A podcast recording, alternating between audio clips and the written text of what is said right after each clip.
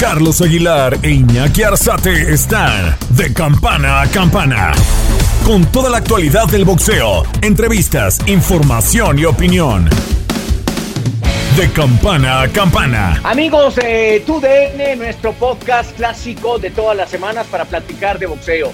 Eh, ya ha sido un largo camino, muchos programas, muchos invitados, que si el gran campeón mexicano, que si Eduardo Lamazón, que si Eric Morales, que si Oscar de la Hoya, todos han pasado por aquí y la verdad muy contentos para platicar, señores, lo habíamos dicho, tendríamos a Marco Antonio Barrera, sí, el eh, Babyface Assassin o también el Barreta o, como yo le digo mi Marcote. La verdad muy contentos de tenerlo aquí. Iñaki Arzate, su servidor Carlos Alberto Aguilar. Marcote, ¿cómo estás? Qué gusto platicar contigo, con las ganas de tenerte aquí, con las ganas de platicar de mucho boxeo. ¿Cómo estás, Marco? ¿Qué tal, Sar? Muy bien, muchas gracias. Engordando, ya lo viste. es por la pandemia, pero, pero, pero ahí vamos, ahí estamos bien, gracias a Dios, todo tranquilo. y pues aquí estamos a la orden.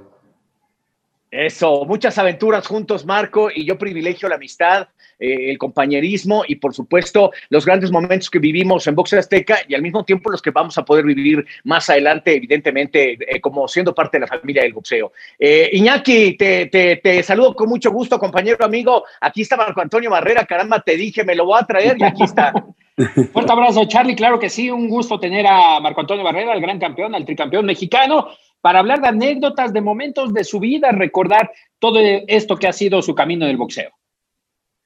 Pues Marco, preguntarte, ¿cómo, ¿cómo está Marco Antonio Barrera? ¿Qué pasan con los recuerdos? ¿Qué pasa con Marco? ¿Cómo está la familia? ¿Cómo está Sandra? ¿Cómo están los chavos? Cuéntanos. Fíjate que muy bien, fíjate que muy bien, Sar. Eh, la verdad, de, maravilla, a pesar de que esa pandemia pensamos que iba a estar complicada, pero no. Eh, me hizo aprender a lavar trastes, a trapear, lo que nunca mi mamá me había permitido hacer. Creo que ahora en conjunto, en familia, lo pudimos hacer para ayudar a, a mi señora, a mis hijos también. Y pues ya mi hijo Marco, 18 años, ya me rebasó. De hecho, le quiero hacer el ADN porque está muy alto. Este, bueno, yo soy chaparro, ¿no? Pero él está alto para ahí. Está, está apenas, le di permiso de aprender boxeo, porque ya menos se me va a estudiar al extranjero. Entonces lo estoy, lo estoy entrenando para que lleve una disciplina más o menos. Y pues los demás, ya sabes, ahí ahí este, el que me da dolores de cabeza es mi Mariano, pero, pero ahí va, toda la familia. Ya estamos igual. ya estamos igual. Para que sepas, me lo corrieron de la escuela por latoso. ya voy a ir calculando. Me acuerdo, Iñaki, te tengo que platicar esto, amigos. Nos embarazamos mi mujer Carla y yo. Y me dice Marco, ¿y cómo le vas a poner a tu hijo? Le digo, me encanta el nombre Mariano porque así se llamaba su, su abuelo paterno. Me dice, no, no comentas eso, no, porque Mariano es desastroso. Y sí, dicho y hecho, mi Mariano me está saliendo desastroso de verdad, pero bueno, ahí lo estamos tratando de causar. Pues la verdad, Marco, me, me, da gusto platicar de la familia, la verdad, porque eh, tuvimos encuentros muy padres, la verdad, privilegio eso. Me acuerdo que en Dallas nos fuimos de pari a celebrar muchas cosas y, y ahí va embarazada la químico farmacobióloga que ahora hasta el COVID le, este, le anda haciendo los mandados, pero ahí vamos. No, sin duda alguna, farmacéutica, psicóloga y de todo, fíjate que muy bien. Como lo dices, pasamos, pasamos buenos momentos por allá, estamos por Texas, de hecho, fue donde mi señora se echó una escopita, es que no le gusta. Y, este, y pues bien, la verdad, agarramos una muy buena amistad, una buena familia ahí dentro de, de las transmisiones. Definitivo. Marco, preguntarte ahora, Tú, tú, te involucraste mucho en el boxeo. Me acuerdo que cuando estábamos iniciando nuestra época en Box Azteca, estabas también promocionando. Eh, vivimos momentos importantes con eh, eh, hombres como el Moy Fuentes. También, por supuesto, estaba Dani, que, era un peligro total. ¿qué, ¿Qué pasó con ese proceso que tú viviste entre promotor, preparador, manager? ¿Cómo estás ahora? Fíjate que me desanimé, la verdad me desanimé, invertí muchísimo dinero, los logré hacer campeones del mundo. Desgraciadamente no pude ver reflejado el regreso de la inversión por, pues tú sabes, se fueron.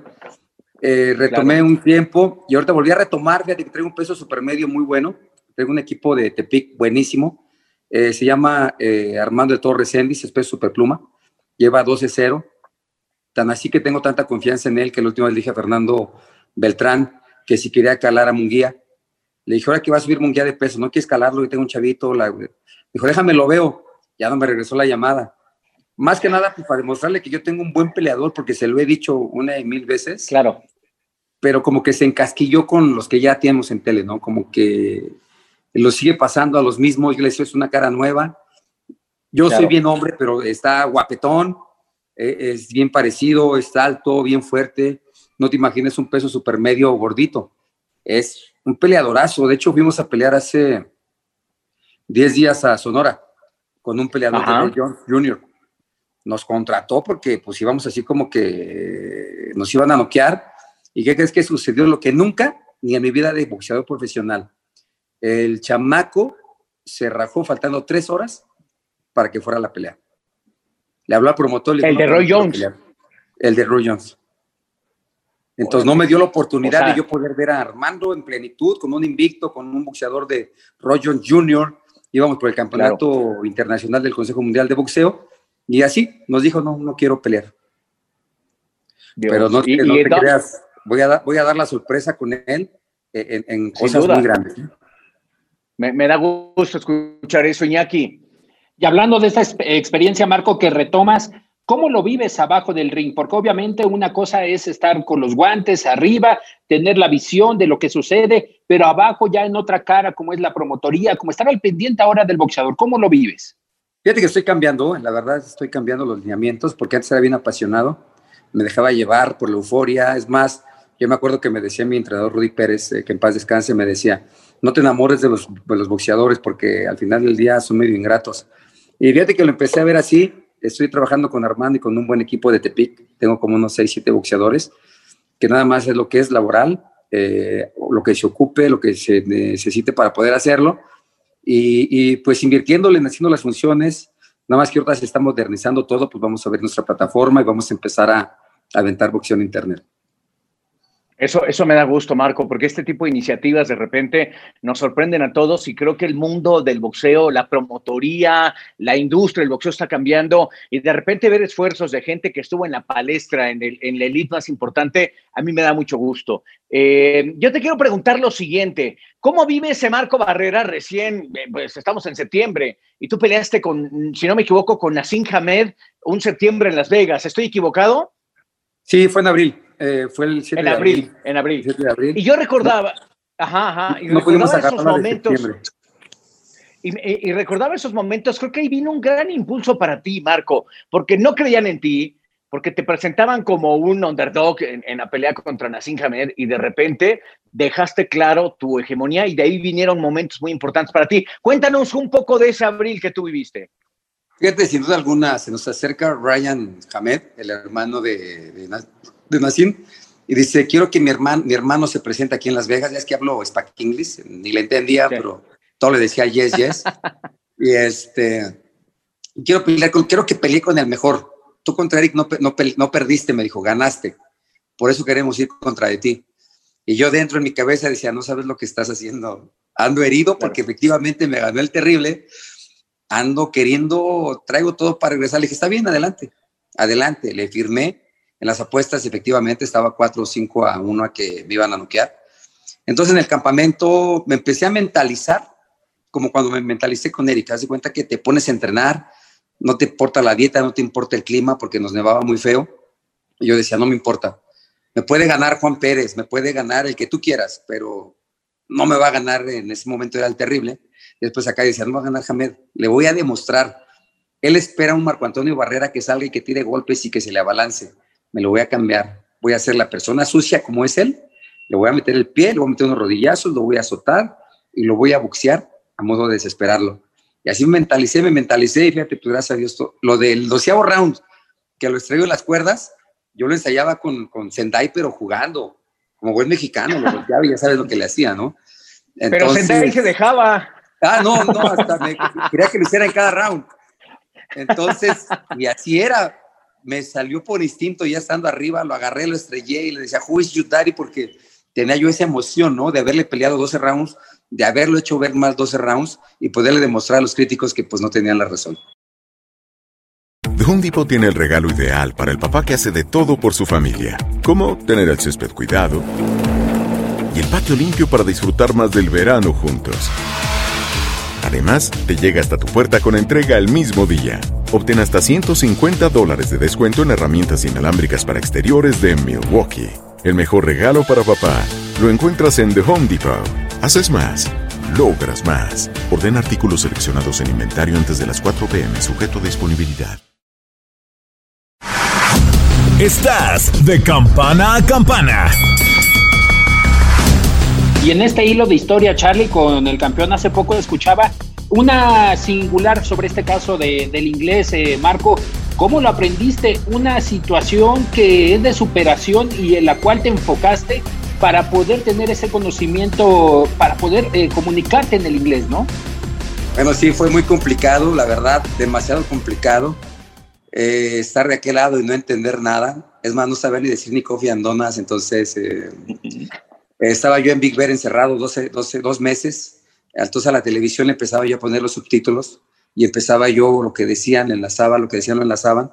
Y cada preparación era lo mismo, cada preparación era lo mismo hasta que empecé medio, medio a entender qué estaba pasando, de qué hablaban, dar mis conferencias en inglés, eh, hacerle entender a la gente latina, a todos mis paisanos de aquel que nos ven, que todo se puede, ¿no? Yo no nomás iba a entregarme como boxeador, sino me supe, supe transmitirme mensaje en inglés y, ha servido demasiado porque ya varios boxeadores por ahí, como a los que traigo, les exijo que, estu que estudien inglés. Oye, Marcote, y, y, ese momento realmente te traslada y te vuelve a meter en la elite, no porque lo hubieras dejado, pero en ese momento eh, te conviertes en noticia mundial. Venciste al invencible, al que devoraba a todo mundo, al, al, al bulero número uno del boxeo, que era el príncipe Nassim Hamed, y se topa con, con, con, con, un tipo que lo bulea y al mismo tiempo lo exhibe, porque de ahí desapareció Nassim Hamed. No volvió a hacer absolutamente nada. Y después tuviste comunicación con él y te decía, ¿no? ¿Qué lección me diste? Cuéntame un poco ese reencuentro. Sí, fíjate que eh, estuve en Manchester, eh, por parte de Ricky Hato me invitó, allá anduvimos y en verdad yo le decía, Nassim, no chingue, regresa, vamos a aventarnos otra. En esta primera no hice dinero, déjame hacer en una segunda. Me decía, no, perdón, me desanimaste, me pusiste los pies en la tierra, no tengo la capacidad de regresar al boxeo. Yo entre mí decía, no manches más, si quieres me dejo caer, convulsiono, lo que quieras, pero no estaría mal, pues una segunda bolsita buena. Claro, definitivo. Iñaki. Y en estas historias, ¿cómo se van, se van tomando de un hilo, Marco, en esa visita a Manchester que se origina por una situación familiar? En una foto que ve tu hijo donde estás en el ring y te ve con Wayne Rooney. ¿Cómo es, es esa relación, la tuya, entre el boxeo y el fútbol? Fíjate que eh, todas mis peleas, antes de que yo le ganara a Nissim Hamed, eh, yo siempre he tenido amistad con japoneses, con ingleses, toda la vida. ¿Por qué? No sé. Eh, es más, es, el SAR tiene una anécdota muy buena por ahí de que yo tengo un papá japonés, que nos parecíamos muchísimo. ¿Sí? Eh, entonces yo siempre tenía amistad con ellos, yo peleaba y a Inglaterra, peleaba y venían o así. Eh, Rooney iba a muchísimas de mis peleas, pero yo no sabía quién era Rooney. Yo sabía que era amigo de Ricky Hatton y que le gustaba verme. Entonces mi hijo, ya sabes, navegando en internet, me dijo, papá, ¿tú conoces? Sí, hijo, ¿quién es? No manches, es el mejor jugador del Manchester, que no sé qué. Y recuerdo muy bien que en el cumpleaños de mi hijo, porque cumple el mismo año que mi papá, el mismo día, este, nos fuimos a Manchester y Rooney pues nos recibió impresionante, olvídate, palco y jugaron contra el Sevilla en esa vez, me, me acuerdo. Y, me dio un trato que yo hasta le dije, oye, pues me da pena, ¿no? O sea, muchas gracias, me dijo. Entre sus malas palabras, me decía, tú te portaste conmigo, en su mejor momento fuiste el mejor del mundo y, y siempre tenías un abrazo, siempre tenías, no, bueno, pues muchas gracias. Entonces, de ahí, pues ya, ¿qué será? Mi hijo y yo debemos de ir a Inglaterra como cada, antes, como cada cuatro meses, ahorita por la pandemia no hemos podido ir, porque te digo, tengo grandes amigos allá sin agraviar, pero sí, en Inglaterra me siento como en mi casa. Oye, Marco, y digo, hay etapas importantísimas de tu carrera, lo que vives con Eric Morales, eh, me queda claro que hoy eh, esa frase de que el tiempo pone a todo mundo en su lugar queda muy marcada. Para mí ganas la primera y, se la dan a Eric Morales. La segunda, una, una, pelea quizá la más pareja. Y la tercera, dominas por completo a, Eric Morales y te quedas con, de la saga con dos victorias. ¿Cómo, ¿Cómo genera este proceso? Ya revisando con el paso del tiempo, tu gran rivalidad que se genera en el campo de fútbol allí en el Centro Ceremonial Tomí y ahora lo que ha generado, ¿qué te quedas con esas tres peleas, con tu relación ahora con Eric Morales, eh, el que se acerque a la gente y te diga, eh, tú fuiste el mejor de esos momentos y que te lo diga un personaje como Wayne Rooney? ¿Qué, qué, ¿Qué, pasa por tu mente? ¿Cómo lo analizas? ¿Cómo, cómo vives eso?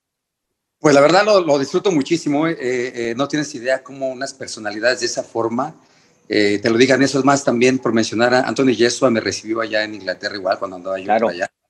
Y, y, pues te piensas, ¿no? Que no, pues va a agarrar su distancia. En cuanto entré al gimnasio, Barrera y Viva México, pues todo eso te emociona, ¿no? Te das cuenta que en realidad sí hiciste bien las cosas. A pesar de que yo me catalogaba un tirapiedras y que iba para adelante y no importaba que me pegaran, pues a mucha gente sí le gustó mi estilo. Eric, pues sigue confundido, sigue pensando que ganó las tres peleas, porque lo invité en uno de esos viajes a Inglaterra. Lo invité a uno de esos viajes a Inglaterra, ¿no? Qué chinga, nos aventamos 20 días, olvídate. Ya soñaba con él, cabrón. Cada que nos íbamos al carro, no, pero yo te gané las tres. Me llevo mejor con la señora, porque me llevo medio pesado. Oye, no manches con su viejo. ¿Qué onda? Me dice, güey, dale el avión, porque si no, no te lo vas a quitar todo el camino. Pero yo, yo dentro de mi corazón, en realidad, me quedo con lo que sucedió una para él, eh, dos para mí, porque yo creo que si no hubiese habido ese, esa controversia, no hubieran existido las tres peleas. Ahora fueron en Super Gallo, Pluma y Super Pluma. Eh, yo se lo dije a él, mira, está bien, tú ganaste las tres, pero yo me quedo con los resultados que se dieron. Estoy feliz, trascendí, la gente nos coloca como la mejor trilogía hasta el momento y varios rounds, rounds del momento también para la revista Ring fuimos lo mejor. Dije, yo me quedo con eso, no, no tengo ningún problema. Y, pues ya sabes, no lo convencí, pero no importa, yo me sigo quedando dentro de mi corazón con esas decisiones.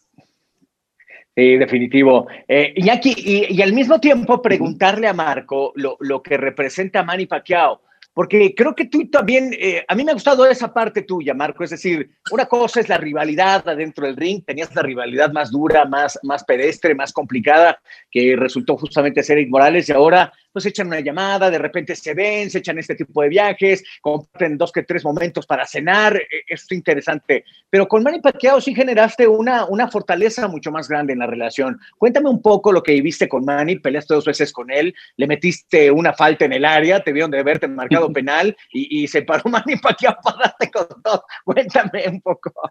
Oh, qué arrepentida, como se levantó más enojado, que dije, no, ¿qué hice? Pero, pero no, fíjate que muy bien, eh, yo se lo dije bien claro eh, a él, eh, que yo, había, yo respetaba como había, me había ganado, que yo no tenía ningún problema, que no le ponía objeción, que habían sido muy buenas peleas, que es más, había sido un honor haber peleado con él, porque sé que se convirtió de ahí en fuera lo más grande y, él me dijo lo mismo, no, pues muchas gracias, sin ti no hubiera sido Manny Pacquiao.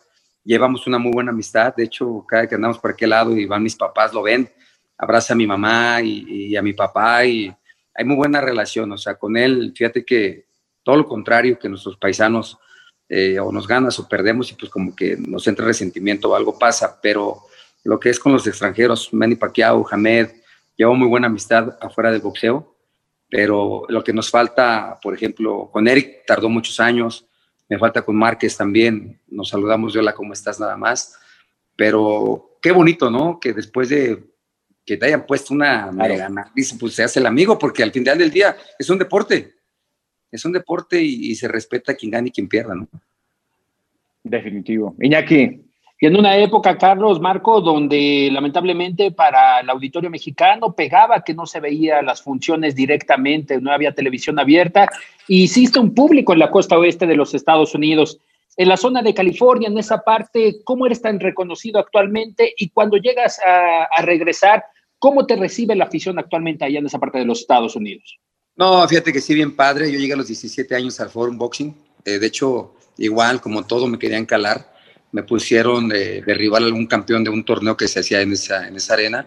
Llegué, lo noqué como en 12 rounds, entonces como que la gente empezó, mi expresión, estaba chavito, ya no puedes decir babyface así, porque no, ya dice el zar que voy para, estoy para jamón, pero bueno, me están engordando para Navidad. Pero este, tenía 17 añitos, estaba, estaba, estaba chavito y, y no sabía la magnitud de lo que era hasta ahorita que regreso, que voy con mis hijos hasta en uno de esos parques muy famosos por allá, en los restaurantes, la gente, los mismos cocineros nos sacan los platillos y para usted cambio, pues, ¿no? Pero realmente disfrutas todo eso. When you buy a new house, you might say, Shut the front door! Winning! No, seriously, shut the front door. We own this house now. But you actually need to say, Like a good neighbor, State Farm is there. That's right. The local State Farm agent is there to help you choose the coverage you need. Welcome to my crib. no one says that anymore, but I don't care. So just remember like a good neighbor, State Farm is there. State Farm, Bloomington, Illinois. Los invitamos a escuchar a Carlos Aguilar e Iñaki Arzate en De Campana a Campana. Podcast especializado en boxeo, con entrevistas exclusivas, notas y la más oportuna información del deporte de los puños. Estamos de campana a campana con el zar del boxeo e Iñaki Arzate. No te lo pierdas en Euforia y las plataformas de TUDN. Marco, ¿y, cómo, cómo? Fíjate, analizo yo lo siguiente. Julio César Chávez, que es compañero tuyo eh, en, en la televisión, dejó a sus hijos meterse al boxeo y yo creo que de repente sí él se arrepiente de algunas cosas, de no haberle instruido a sus hijos cómo, cómo generarlo, cómo haberlo hecho, cómo estar más cerca. Platicas con Eric Morales y te dice, yo no los dejo boxear, incluso al de 18 tiene prohibido, prohibido boxear. Y me encuentro un poco con esa analogía que tú estás teniendo con tus chavos. Eh, sé lo tremendo que son, pero sé que tienen capacidades atléticas, sé que son eh, chicos pensantes, inteligentes y que saben perfectamente que tú has estado cerca de ellos, porque eso me consta. Has sido un buen padre con ellos, has estado ahí. ¿Cómo empiezas a traducir esta posibilidad de que tus hijos se suban al cuadrilátero? Eh, ¿Cómo empiezas a ver y observar y decir, ay, no quiero que viva el boxeo, o sí quiero que lo viva, o quiero que viva el deporte porque juega fútbol americano, porque le metió al fútbol? ¿Cómo, cómo lo, cómo lo vives como padre, pero también como campeón del mundo? Fíjate que, que, siempre les he inculcado el deporte, ¿eh? como dices, por ejemplo, el mayor juega fútbol americano, juega fútbol, ha estado en infinidad de deportes. El boxeo yo le dije que no, porque no, no era subirse al ring, eso era lo más fácil. Lo más difícil era lo de atrás, las dietas, las preparaciones, dejar a la familia. Entonces así lo entendió, porque aparte yo le dije, a ver, hijo, yo no te voy a dejar ni, ninguna herencia, ni en abundancia, ni nada. Yo te voy a dejar tus estudios para que te sepas defender en la vida. Yo no claro. puedo pensar en que voy a tener un hijo mantenido. Le dije, no. Entonces ya empezó así, empezó a hacer otros deportes, empezó a agarrar, va a cumplir 18 años, empieza a hacer su aplicación en el extranjero y me dijo, papá, ahora que ya me voy a vivir solo a otro país, ¿qué hago? Quiero aprender boxeo. Le dije, no, adelante. De hecho, ya soy su entrenador, lleva, lleva apenas dos semanas, lo estoy entrenando, lo estoy preparando. Y me dijo, y si allá por donde esté, este, ahí para box, me puedo, pues puedes probarle en amateur lo que quieras, pero sin eh, dejarme los estudios, porque aparte ya estás grande, le digo, ya tienes 18 años, ya no puedes incursionar en, en este deporte. Claro. Mi hijo Mariano es futbolero, mil por ciento futbolero, le encanta el fútbol y ahí sí lo sigo teniendo. Mi hijo Mateo, el, el pastito, pues ya es el cuarto, ya que está creciendo solo. Este, me dijo que ese quiere ser boxeador, que quiere ser como su papi. Y entonces, ah, lo estoy llevando, está aprendiendo, pero ¿qué crees? Ya lo subí a hacer un sparring y no es malo. Y bien. No es malo. ¿Te gustó? Pero, sí, pero ya le dije yo, ¿sabes qué, hijo? No creo que te deje yo pelear porque vas a tener una rápida muy, muy pesada en la espalda. Y mi hijo Marco, el mayor, dice, ¿qué papá? Yo me pongo Marco Antonio Santana y así tu apellido no lo uso, que no sé qué. No, no, no piensen en eso, mejor pónganse a estudiar. Ay, caramba, está interesantísimo eso, Iñaki. Sí, y parte de las anécdotas que has vivido, Marco, y regresando un poquito a tus inicios, de esa parte cuando en alguna ocasión te tocó con tu hermano Jorge, que no se enfrentaron, pero en el sorteo de guantes, que fue guantes de oro, Guantes de oro. tenía- Sí, el guantes de oro. tenían que enfrentarse, ¿no? Lo que pasa es que, ¿sabes qué? Yo me acuerdo que en amateur las mejores capacidades las tenía mi hermano. Era muy bueno boxísticamente, tenía muchos campeonatos, muchos torneos. Y Rudy Pérez me dijo, ¿sabes qué? Este, le damos chance a tu hermano porque es el más avanzado, es el que va. Le dije, no, sí, adelante. Pues yo no pensé que iba yo a trascender en este deporte, ¿no? Desgraciadamente él empieza a gustarle la fiesta, eh, no tanto de tomar y eso, pero pues sí las mujeres y eso y aquello. Yo le dije, no, yo, yo me espero, yo quiero ser campeón, quiero sacar a mi madre de aquí de Iztacalco Hills y la verdad, me voy a reprimir de todo. Marco, me, encanta escucharte con ese humor, me, encanta ver al, no, al personaje ni al boxeador, sino al, que es auténtico. Eh, Marco, también he de decir que viví junto a ti momentos muy complicados, muy fuertes, sobre todo con la familia. ¿Cómo, ¿Cómo observas la vida después de, la tragedia que tocó la puerta de tu casa con la partida de tu hermana? Que, no, que no es fácil entender, que no es fácil vivir, que una hermana mucho más pequeña, mucho más joven tenga que partir. Y han sido momentos difíciles para ti. ¿Cómo un campeón del mundo se tiene que sobreponer a eso? Pero, pero eso le pasa a la gente y más en estos días tan terribles de pandemia. ¿Cómo le dices a la gente que hay que recuperarse de algo tan duro como la partida de alguien? Fíjate que sin duda alguna eh, nos, pegó muchísimo, yo creo que más a mis papás. Eh, yo se lo platicaba a mi hermano, le decía, ¿sabes qué? No estamos preparados unos como padres a enterrar al hijo. Eh, yo creo que estamos preparados para enterrar a los abuelitos, tal vez a los papás, pero no a un hijo, ¿no? Entonces mi mamá se derrumbó. Tuvimos mi hermano y yo echarle ganas con ella, platicar, porque todavía quedaban varios sobrinos. Decir a toda la gente que pues no hay que bajar el ánimo, porque en realidad no se puede no se puede pelear contra la naturaleza, todo lo contrario. Hay que, empezar, hay que, aprender a vivir esas enfermedades. Y desgraciadamente por parte de mi mamá se nos han ido muchos tíos, muchos primos eh, de, cáncer. Entonces es algo que ya viene en la familia. Y, bueno, no sé si lo supiste, pero atrás de ella, como a los dos años, fue mi hermana la mayor también, por la misma... Sí, sí, sí, lo supe perfecto. Y, y, pues fue como un balde de, de, vaso de agua, de agua fría en la cabeza, eh, no sabíamos asimilar. Mi hermana era como mi mamá, fue la que me hizo, me cuidó de chiquito, la que me pegaba de chiquito, la que me bañaba de chiquito. Entonces, creo que me dolió un poquito más y, ahí estuvimos con ellos. Ahora estamos al pendiente de mis sobrinos porque pues sí dejaron cinco sobrinos por ahí que mi mamá está haciendo cargo. Y, aparte creo que es lo que le está levantando el ánimo a mi mamá, ¿eh? ver a mis sobrinos, estar con ellos, estar al pendiente, porque si no hubiese existido eso, creo que mi mamá se hubiera derrumbado. Definitivo, Iñaki. Y en este caso, Marco, ¿cómo vivir con, ese panorama? Obviamente ya lo que comentas, estás, eh, se están haciendo cargo de tus sobrinos, pero teniendo este antecedente, ¿cómo vivirlo y cómo prevenirlo? Porque obviamente es algo que ya se trae eh, en, la familia. Fíjate que sí, tienes que, que practicar exámenes, eh, no seguido, pero sí cuando el doctor te lo, te lo vaya indicando. Yo en mi caso, por ejemplo, desde que empezó a suceder eso, me checo cada seis meses eh, a pesar de que hago mucho deporte, a pesar de todo, pues no siempre está latente, ¿no? Eh, aparte del, cáncer, también traen como que la diabetes por parte de mi papá. Entonces hay que cuidarse, no hay que seguir dejando de hacer ejercicio. Es bien importante, es más fácil levantarte, correr 5 kilómetros que estarte inyectando la insulina. Entonces, pues de consejo hay que empezar a dar el deporte y hay que empezar a cuidarse.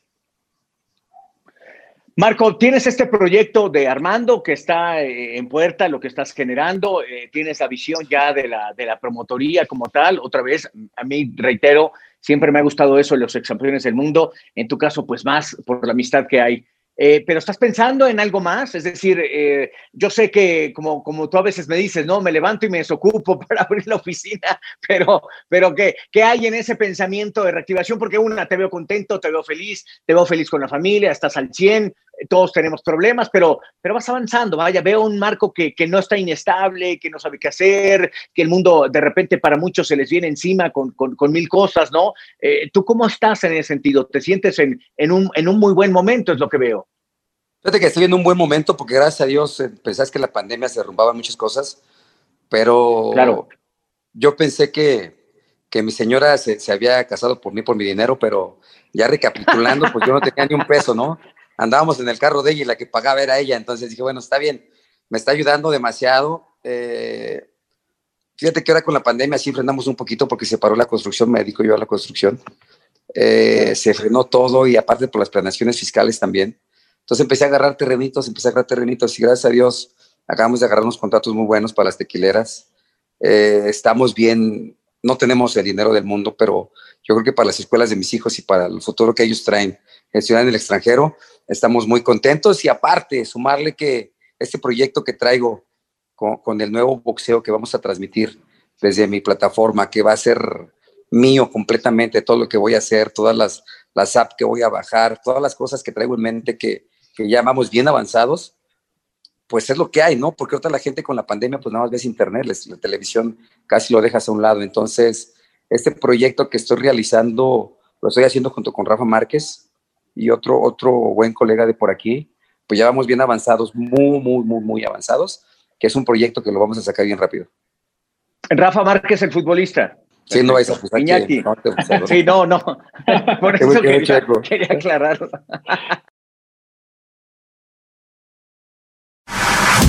Estás de campana a campana. ¿Cómo, ¿Cómo observas el fenómeno del boxeo actual? Es decir, con la pandemia, como bien lo estás diciendo tú, nos ha pegado a todos, absolutamente a todos. Canelo no ha peleado, Canelo eh, eh, parece que se va a echar un año flat. Y, me parece que tendrá sus razones y sus razones pudieran ser válidas después de que le han recortado la bolsa. Él tiene un contrato como tal que tienen que cumplirle y parece que Dazón está tan valiente en el sentido estricto como plataforma para seguir subsistiendo. Es decir, le han caído las ventas, eh, le han caído los boxeadores. ¿Tú cómo estás observando el fenómeno del boxeo? Es que fíjate que, que con Canelo ya se puso muy estricto Dazón. De hecho, le dijo que le había hecho un contrato tan grande para pelear con puro boxeador Premier y para lo que le acaba de decir Cazón, le dijo que los últimos dos rivales que tuvo no llegaban a, nada de ser Premier y que los habían aceptado y que había cobrado una bolsa tan cara. Eh, para él, los boxeadores Premier son los dos ingleses que hay. Este, y Triple G también. A mí Triple G ya no se me hace tan, tan, tan Premier, pues ya tiene 37 años. claro, Yo creo que ya no tendría mucho por ahí, pero ya se le está exigiendo y ya le están diciendo que no cualquiera va a ser su rival. Yo creo que pues es como todo en el boxeo, ¿no? Eh, la nueva era era, pues traes a mi rival, yo peleo, yo doy espectáculo, pero tiene que retomar al final del día lo que era antes, ¿no? Por ejemplo, en mi caso, te decía la televisora HBO, ¿ah, quieres pelear para HBO? No, pues sí, ah, pues este duro, este más duro y este durísimo, ¿cuál quieres? Y así era la situación, si no querías pelear, pues seguías ahora sí que en el montón. Yo creo que al final del día se tiene que reacomodar, ¿no? Porque el boxeo es un espectáculo como el fútbol. Si no hay emoción, si no hay esos encuentros, si no hay esas rivalidades, pues no va a haber lo que la gente quiere. Más sumarle, que pues ya todo es por internet, la gente no va a tener los mismos suscriptores que había. Sí, definitivo. Iñaki. Y en el ojo clínico de Marco Barrera, de estos dos exponentes británicos como Calum Smith, Billy Joe Sanders, ¿a quién te gustaría que enfrentara Canelo y por qué? Eh, me gustaría que enfrentara a Calum Smith porque es el supercampeón. Este, me gusta el estilo. Aparte trae una espinita clavada por el cual que le ganó a su hermano. Entonces, eso lo trae siempre bien prendido y él lo trae y él le ha dicho que, Canelo nada más lo menciona para distraer a la gente, pero que nunca en realidad se ha levantado a negociar con él. Yo no creo, porque Canelo sí es un buen boxeador. Canelo es un boxeador muy rápido, Canelo es un boxeador muy ofensivo. Yo creo que es el segundo mejor contragolpeador, porque el primero es Juan Manuel Márquez. Eh, y a mucha gente no le gusta por su estilo, porque es alusivo, porque no golpea pero al final del día no cualquiera se sube a un ring como lo hacía subido él. Eh, ¿Tú crees que eh, eh, va a evolucionar de tal manera que Canelo se aleje el contrato con Dazón? Es decir, si Dazón y Canelo están teniendo diferencias, como ya tiene con Golden Boy, ¿tú crees que Canelo de repente llega a un acuerdo de cerrar ese contrato y buscarse otra plataforma, otra oportunidad? Es donde están, es, es donde están tambaleando porque el que firmó el contrato con Dazón fue Golden Boy. Y hay que, como acabas de mencionar, eh, eh, Canelo tiene problemas con Golden Boy, pero el contrato en sí realmente el que lo tiene, el que lo firmó y el que es el dueño es Golden Boy. Entonces, por eso que está tambaleando todo esto. Si hubiera firmado Canelo directamente, estuviera peleando con Dazón y, y tal vez estuvieran agarrando otra alternativa, pero no. El que tiene el, el sartén por el mango es Golden Boy. Definitivo. Oye, pasando a otra orden de ideas que tiene que ver con boxeo. Ayer se anunció ya el duelo entre Vasily Lomachenko y Teofimo López. Yo veo interesante ese duelo, le pertenecen a Bob Arum, tú trabajaste directamente con, con Bob Arum en algunas promociones, en los duelos evidentemente con, con eh, Manny Pacquiao. Que ayer platicaba con Bob Arum y le preguntaba que, que por qué este atrevimiento de soltar a su mejor contienda aparte de los campeones del mundo de peso completo, ¿por qué soltar esta cuando la pandemia pues todavía sigue marcándose en Estados Unidos? Y me dijo algo muy interesante, me dijo, bueno, ya ves que Bob Arum es un viejo zorro, pero perfectísimamente bien logrado, y me dijo, pues la verdad lo hago porque me cuesta más barato hacerla ahorita que hacerla con gente. ¿Por qué? Porque tengo con un, con un sueldo mucho más bajo a los boxeadores, no hay empresa que tolere lo que hicieron con Canelo, y él, él, es el que de alguna u otra forma me, da el horizonte a pensar que Dazón va a tronar y va a tronar fuerte. Eh, y me dice, voy a soltar a esta. ¿A ti qué te parece la pelea como tal entre Vasily Lomachenko y Teofimo López? Fíjate que se me hace extraordinaria, ¿eh? Hasta me estoy inclinando un poquito por Teófilo, por el estilo, por el agarre, por lo que trae, por la capacidad. Eh, Lomachenko, yo lo respeto, pero no como dice Don Lama, ¿eh? que, que es el mejor del mundo libre. Es el mejor.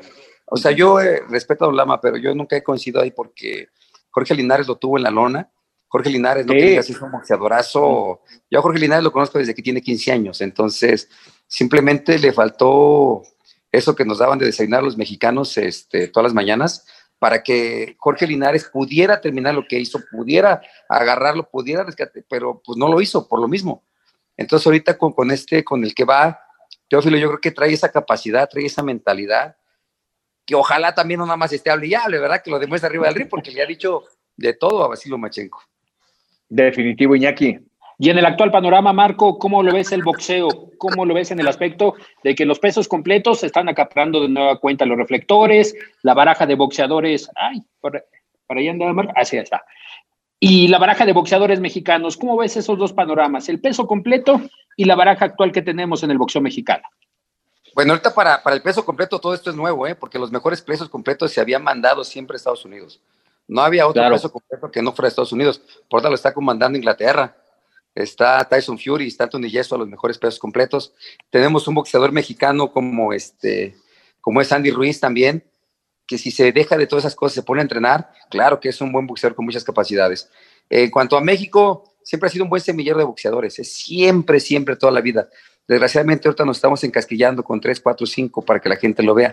Hay, que, hay que evolucionar, hay que regalarles más, hay que ver caras nuevas, hay que, hay que darle oportunidad a los que vienen desde abajo para que vea la gente que, que no nada más existen eso, sino que hay más, que se abra más el panorama, el abanico, pero pues desgraciadamente no, no, no se puede, no se puede, hay rival, hay funciones que pues, digo yo con esos boxeadores que tengo, el equipo que tengo en, en Tepic, he realizado cinco funciones, sin televisión, sin nada, pero pues ya se, ya se irán a conocer. When something happens to your car, you might say,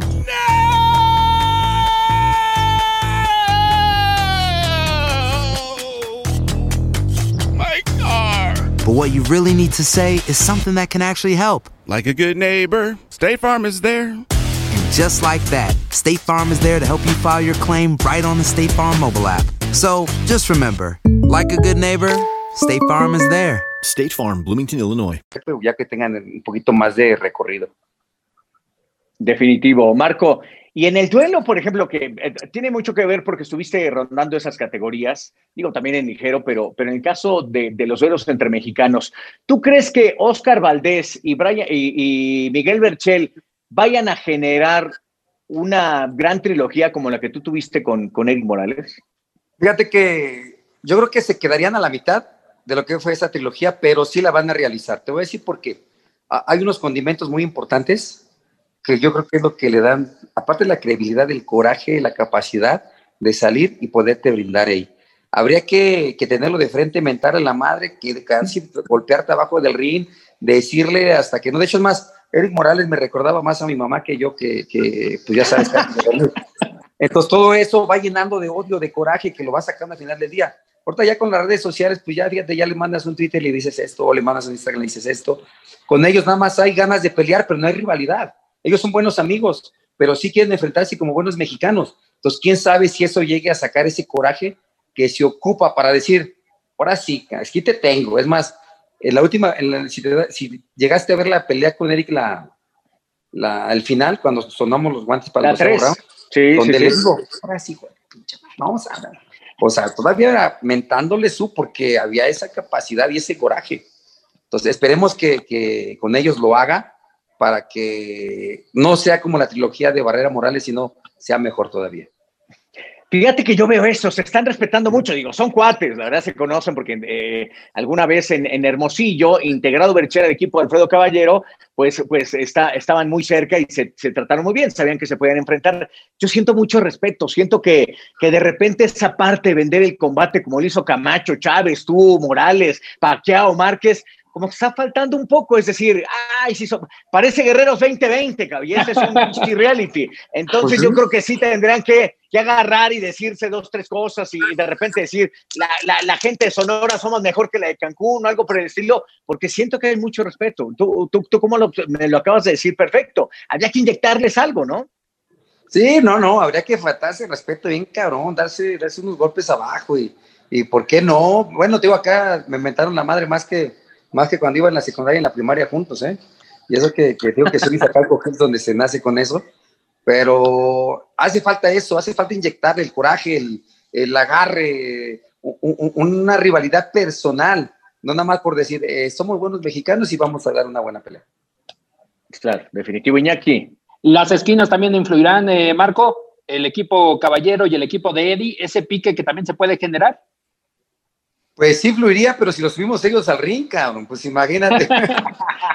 para que demuestren en verdad, porque pues sí, a los dos el Consejo Mundial de Boxeo los nominó para ver quién era el mejor entrenador y claro, ganó Eddie Reynoso pues, por, con mayor razón porque trae al mejor boxeador libra por libra. Caballero lo viene haciendo bien, pero no tiene ningún boxeador de la capacidad de Canelo, así trae al Gallito Estrada, que yo lo colocaba como el mejor libra por libra, pero le digo, Gallito, peleas cada seis, siete meses, entonces no te puedo colocar ahí, entonces habría que darle a la Gran ya estaba hecho, llegó con él esa es la ventaja que tiene Eddie, que lo hizo desde chamaco. Y, con Caballero, pues ya llegaron hechos varios boxeadores. Sin que darle mérito, claro. Es un gran entrenador. Marcote, pues la verdad es que no nos resta más que agradecerte, en verdad, la posibilidad de haber platicado contigo. Eh, es una plática de amigos que te aseguro la gente lo aprecia mucho. En verdad, gracias por abrirnos un, espacio de, tus mañanas que siempre están llenas de, de muchas ocupaciones.